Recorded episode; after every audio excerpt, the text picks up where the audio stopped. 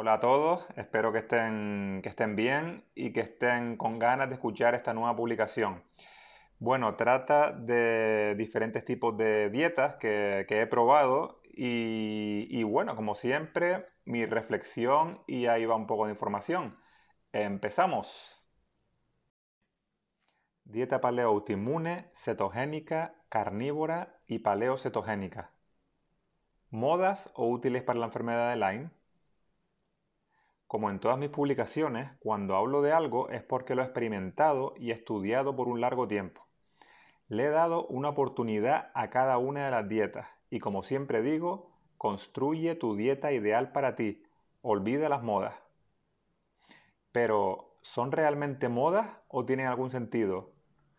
No puede ser que los que dicen que son nuevas modas están cerrados a que otras cosas funcionen por miedo a tener que aprender de nuevo. ¿O seré yo que también me cierro y no veo más allá al tener buenas experiencias con estas, con estas dietas en carnes propias? Nunca mejor dicho. Aquí les dejo mi análisis.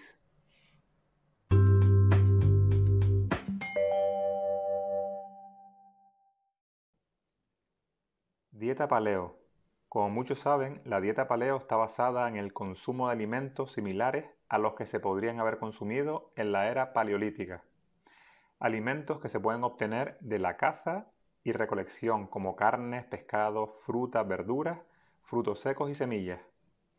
Es un plan dietético ideal para personas que quieren llevar una vida activa y saludable.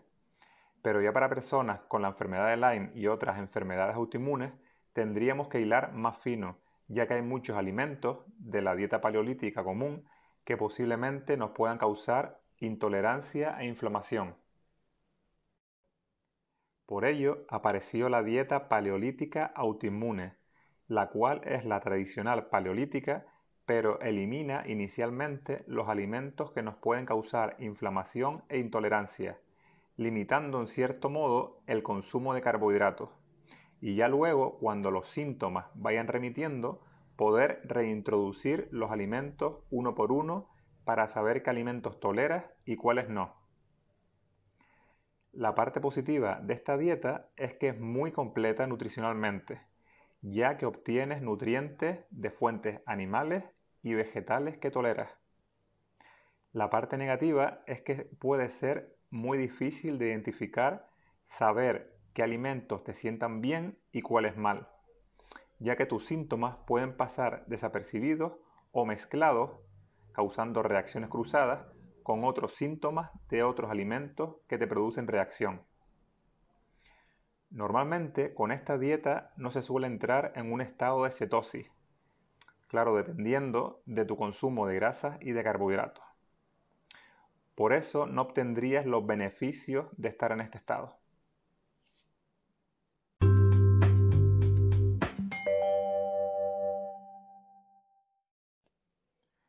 Dieta cetogénica. En mi caso particular y en otros que he visto, cuando padeces la enfermedad de Lyme y patologías asociadas, puedes tener dificultad para que tu oxígeno sea captado por tus células. Por lo tanto, estar en un estado de cetosis, el cual tu cuerpo utiliza cetonas, las cuales tienen más energía que la glucosa y requieren menos energía para su combustión que las dietas altas en carbohidratos, podría ayudar. Además, según un estudio hecho con pacientes con fatiga crónica en el año 2019 en la Universidad de Cornell, Itaca, observaron la dificultad de estos pacientes para metabolizar la glucosa. Las células inmunológicas T de estos individuos presentaron menores niveles de glucólisis, es decir, menos cantidades de energía la dieta cetogénica puede ayudar al aumento del desarrollo de las mitocondrias. Hay muchos estudios sobre el uso de este tipo de dietas utilizados en, enfermedades como epilepsia y posibles beneficios en otras enfermedades neurológicas. Por lo que en el caso de tener neuroborreliosis sería interesante probarla. La dieta cetogénica disminuye la inflamación, ya que no crea picos de insulina en sangre. Reduce la sensación de hambre, mejor llevable, perfecta para combinarla, por ejemplo, con ayunos intermitentes. Se reducen considerablemente o eliminan las fermentaciones intestinales al reducir nuestro consumo de carbohidratos, lo que nos puede beneficiar en el caso de tener disbiosis intestinal. Tiene un efecto protector de tu masa muscular al disminuir la glucosa en sangre y estar más estable y no depender tus células musculares de estas. Muy saciante y adherente, ya que el consumo de grasas y proteínas crean una estabilidad del azúcar en sangre sin necesidad de consumir alimentos en todo momento. También es una dieta que puede llevar más fácilmente, entre comillas, al reducir solo el consumo de carbohidratos y no restringir otro tipo de alimentos. Pero pueden ser altas en productos lácteos, alimentos altos en histaminas y vegetales que pueden, que, pueden que no los toleremos. Inicialmente, durante unos días te puedes sentir muy cansado o cansada. Este proceso pues, se llama la gripe keto hasta que tu cuerpo se adapte a utilizar grasa como fuente de energía. Te cuesta horrores aumentar de masa muscular. Por mucho que digan los estudios, en la práctica es otra cuestión. Si no consumes carbohidratos y entra en acción la insulina, mucho más difícil aumentar la masa muscular al no entrar en acción esta hormona anabólica, teniendo también menos glucógeno muscular y agua dentro del músculo. También dependiendo de qué persona, claro. Si, es una persona que no entrena y empieza a entrenar, pues sus ganancias musculares serán mm, mayores, ¿no? Porque empieza a entrenar. Pero, aunque esté en cetosis, pero si es una persona que está entrenada y cambia de una alimentación alta en carbohidratos a una alimentación eh, pues, que entra en un estado de cetosis, una alimentación cetogénica, pues entonces su aumento de masa muscular se vería reducido. Pero no por ello imposible. Lo que quiero decir es, si comparamos ambas dietas, una dieta alta en carbohidratos y otra cetogénica, pues la dieta alta en carbohidratos es mucho mejor para el desarrollo de la masa muscular. Y que si la comparamos con la cetogénica, pero claro está, si llevas una buena dieta cetogénica, con un buen consumo de proteínas y grasa como fuente de energía y un buen entrenamiento, pues puedes mantener tu masa muscular, como hablamos anteriormente, que te conserva la masa muscular y puedes aumentarla, claro está, pero mucho más lento que una dieta alta en carbohidratos. Por otra parte, comentar también que las personas que a lo mejor tengan un exceso de grasa corporal, ahí es verdad que se ven beneficiadas por la dieta cetogénica y el entrenamiento de pesas, porque reducirían su grasa eh, corporal manteniendo la musculatura y se verían entonces mucho mejor, ¿no? Estarían más sanos, por supuesto.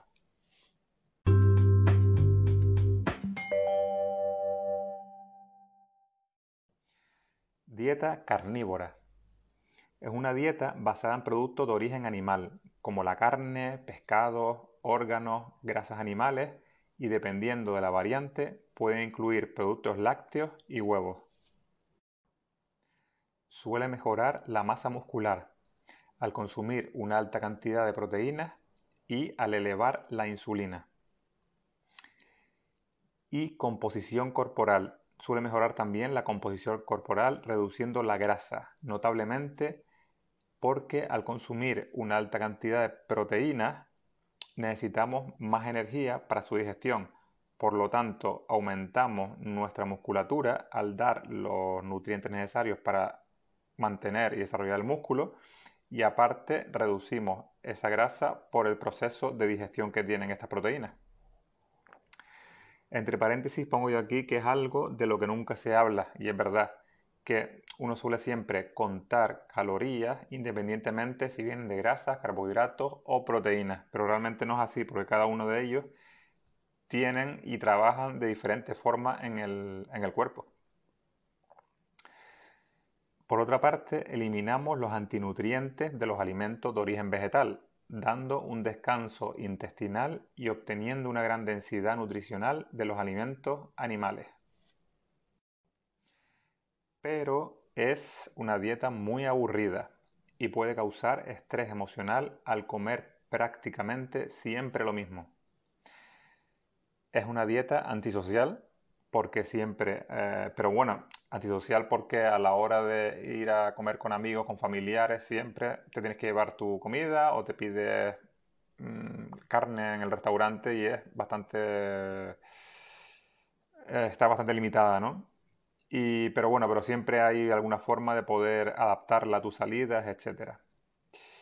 Esta dieta pues tiene un consumo muy alto de carne y quizás eh, el problema es que mucha gente come siempre lo mismo, no suele comer los órganos, sino suele comer a lo mejor pues la parte del músculo de, la, de la, carne solamente, olvidando órganos, grasas y sobre todo olvidando también la calidad, porque a lo mejor buscan mejores precios y no comen carnes ecológicas, sino comen carne pues, de producción masiva y demás.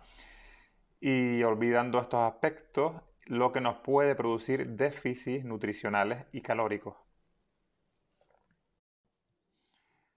Puede ser que con esta dieta no entres en cetosis al utilizar las proteínas como fuente de energía, que es el proceso que se llama, como ustedes saben, gluconeogénesis.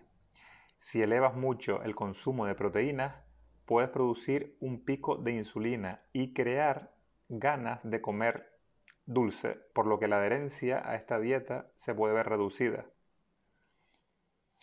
En cambio, la dieta cetogénica en sí es más saciante que la carnívora, por este motivo, al verse reducido el consumo de grasas, pero bueno, todo depende de cómo la hagas también, pero si aumentas mucho el consumo de proteínas y disminuyes el de grasa, esa subida de insulina te va a crear un pequeño pico, va a subir y al bajar pues te va a crear ganas de, de comer y no va a ser tan saciante. Entonces llevarla a largo plazo es más difícil. Otro punto que no es positivo es que posiblemente eh, nos ocasione menos variedad de microbiota intestinal al no consumir vegetales. Pero esto también puede ser positivo a la vez cuando tenemos disbiosis intestinal. Y me pregunto, ¿por qué queremos una amplia microbiota si no están en equilibrio? Bueno, no se tiene experiencia a largo plazo si puede ser perjudicial el consumo de estas altas cantidades de carne. Puntualizo que hay muchos estudios que dicen que el alto consumo de carnes rojas, por ejemplo, es perjudicial para la salud, pero se han hecho con personas que llevan una dieta común en la cual ha aumentado el consumo de carne, pero no se han hecho con personas que solo comen carne. Y tampoco ha habido tiempo para hacerlo. Por lo tanto, no se sabe.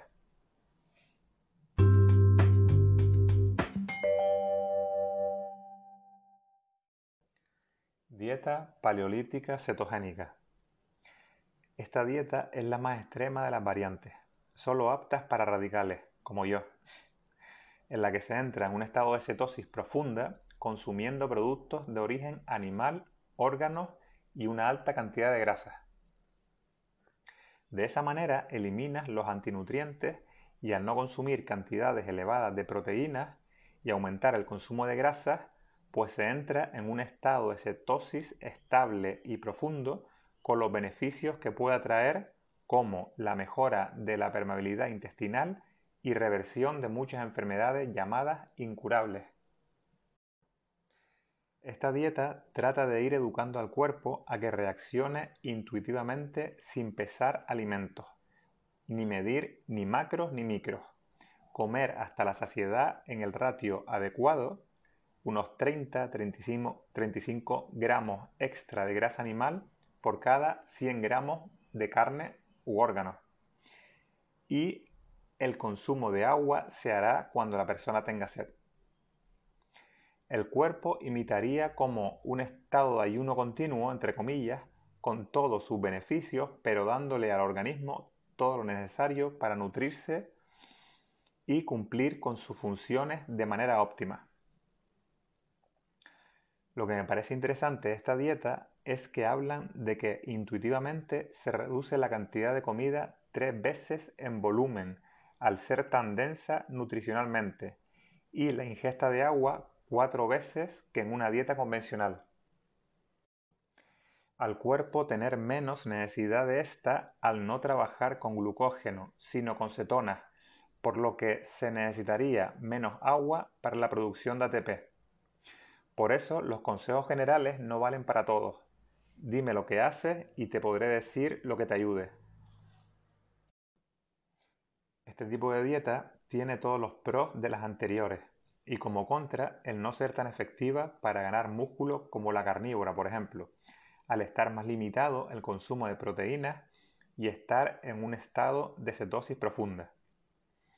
Es la dieta de eliminación más extrema que he visto, junto con la frugívora, por lo que, por lo que es muy dura y la mayoría de las personas que fracasan en ella es porque la dejan. Se ingieren también grandes cantidades de grasa, por lo que mucha gente no la soporta. Fíjense que la finalidad de todas estas dietas, aunque tengan nombres diferentes, es la misma. O sea, nos intentan dar todos los nutrientes necesarios a través de los alimentos de origen animal, que tienen una mayor densidad nutricional y suelen ser más tolerables, jugando luego con mayor o menor consumo de carbohidratos, en el caso de entrar en cetosis o no, y luego quitando los alimentos a los que puedas reaccionar, como lácteos, vegetales, etc. Lo que pasa es que le ponen todos estos nombres para identificarlas y comercializarlas. Sabiendo estos principios, identifica la tuya.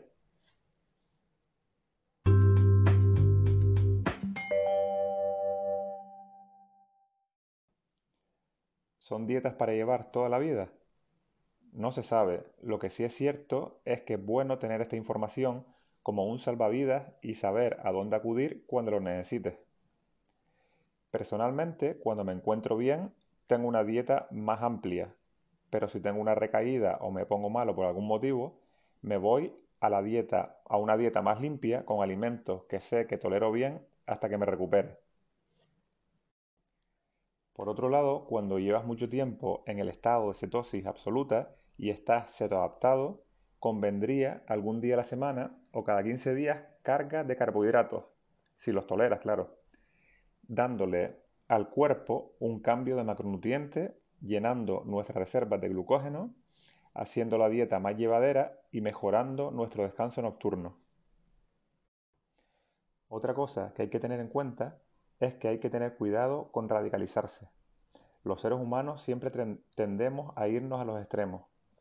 Si se usan una de estas dietas, sobre todo las dos últimas, hacerlas con algún profesional, como por ejemplo los pioneros de la dieta paleolítica cetogénica en Hungría, que llevan tratados a más de 4.000 personas con esta dieta, o alguien con experiencia para que no se tenga ningún déficit nutricional ni calórico.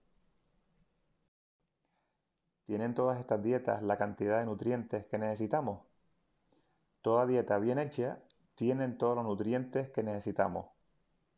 Consumiendo las suficientes cantidades de calorías y alimentos de calidad que te den los macronutrientes y micronutrientes que necesitamos, no tendría que haber ningún tipo de problema. Por ello, al realizar alguno de estos tipos de dietas u otras que restringen grandes cantidades de alimentos, consulten con un nutricionista o dietista puesto en el tema. ¿Y qué pasa con la vitamina C en las dietas carnívoras y paleolíticas cetogénicas al no consumir vegetales ni frutas? Curiosamente, no se detectan faltas de vitamina C en personas que siguen este tipo de dietas al verse reducida la demanda de esta vitamina al reducir el consumo de carbohidratos, glucosa, en su dieta. Igualmente hay que asegurarse del consumo de hígado que contiene vitamina C para su obtención. Y por qué no, si te sientes inseguro, un suplemento de vitamina C nos vendría bien. ¿Qué sentido tienen todas estas dietas? Parecen una locura, sobre todo las dos últimas, pero quizás locura son los tiempos en los que vivimos ahora, ¿o no? Las dietas son puramente evolutivas, formas de alimentarnos que nos han acompañado durante millones de años y nos han dado la posibilidad de ser como somos. Hemos cambiado mucho, pero nuestro genoma es prácticamente el mismo, por lo que tiene todo el sentido del mundo, por lo menos para mí. ¿Y si no puedo tolerar las grasas? Suele ser más fáciles de tolerar las grasas de cadena media como el aceite de coco o MST por su rápida absorción y al no requerir la bilis para su descomposición. Intenta de todas formas controlar o disminuir tu consumo de carbohidratos subiendo la ingesta de grasas paulatinamente, a ver si se van tolerando mejor. Suplementos de bilis de buey y o enzimas digestivas, lipasa, te pueden ayudar. También el ayuno intermitente y el ejercicio son excelentes herramientas para poder llegar a este estado de cetosis sin tener que reducir drásticamente el consumo de carbohidratos. ¿Y qué pasa con las dietas ricas en vegetales y frutas que también le ha funcionado a mucha gente? Todo tiene su lugar y su momento. Es muy típico que las personas veganas se posicionen en contra de las personas que sigan dietas altas en carne y viceversa. No lo hagan, todos estamos en el mismo barco y nuestra finalidad es la misma, mejorar nuestra salud a través de la alimentación. Por lo que si a alguien le funciona un tipo de dieta, perfecto. No hace falta ponerle nombre ni a la persona ni a la dieta, y mucho menos iniciar guerras innecesarias. Otra cosa es lo que yo crea, y pienso que una dieta alta en vegetales e hidrato de carbono nos puede traer más problemas que beneficios, sobre todo en personas con la enfermedad de Lyme y patologías asociadas, en las cuales queremos optimizar nuestro estado para que se mejore nuestra calidad de vida. Pero ojo, yo tampoco tengo la verdad absoluta. Experimenten y saquen sus propias conclusiones.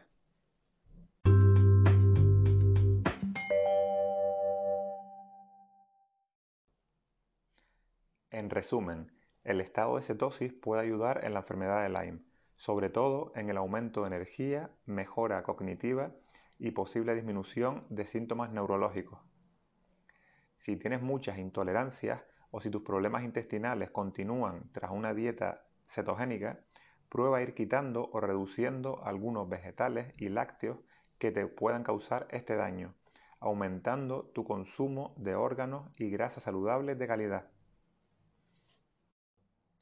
En casos más difíciles de enfermedad, cuando ya no toleras nada y quieres hacer las variantes de dietas más extremas, contactar con una especialista de la dieta paleolítica cetogénica para hacerte unos análisis sanguíneos, estudios de tu permeabilidad intestinal y que te ayude con la planificación de tu dieta.